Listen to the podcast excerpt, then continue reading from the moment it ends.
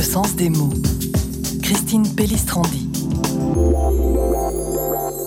Ce jugement s'adresse aux nations. Ce mot désigne dans l'Ancien Testament ceux qui n'ont pas reçu, pas encore, la révélation faite à Israël.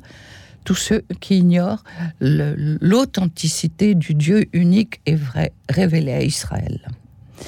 Et il y a à ce moment-là une opposition entre les bénis et les maudits. Bénis ceux qui reconnaissent le Seigneur. Et nous avons ce chapitre absolument extraordinaire du chapitre de Saint Matthieu. Venez les bénis de mon Père.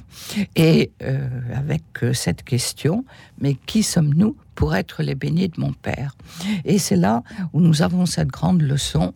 J'avais soif vous m'avez donné à boire. J'étais en prison et vous m'avez visité. J'étais malade et vous êtes venu à mon chevet. Et ces paroles, elles sont adressées à tout le monde. Ce sont ceux qui ont accepté de se faire petits comme Jésus pour servir les hommes.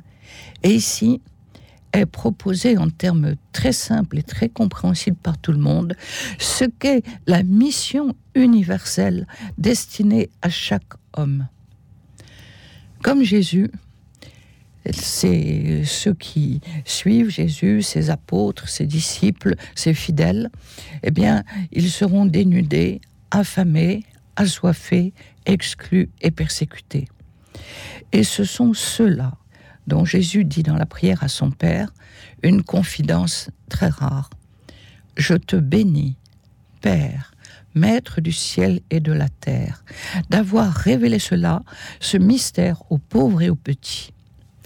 Et Jésus fait bien la comparaison et il dit aux pharisiens, attention, ne fermez pas le royaume des cieux à ceux qui voudraient s'en approcher. C'est bien que chaque verre d'eau donné à celui qui a soif, chaque visite à un malade désespéré, c'est une manière de rendre le Christ présent dans le monde.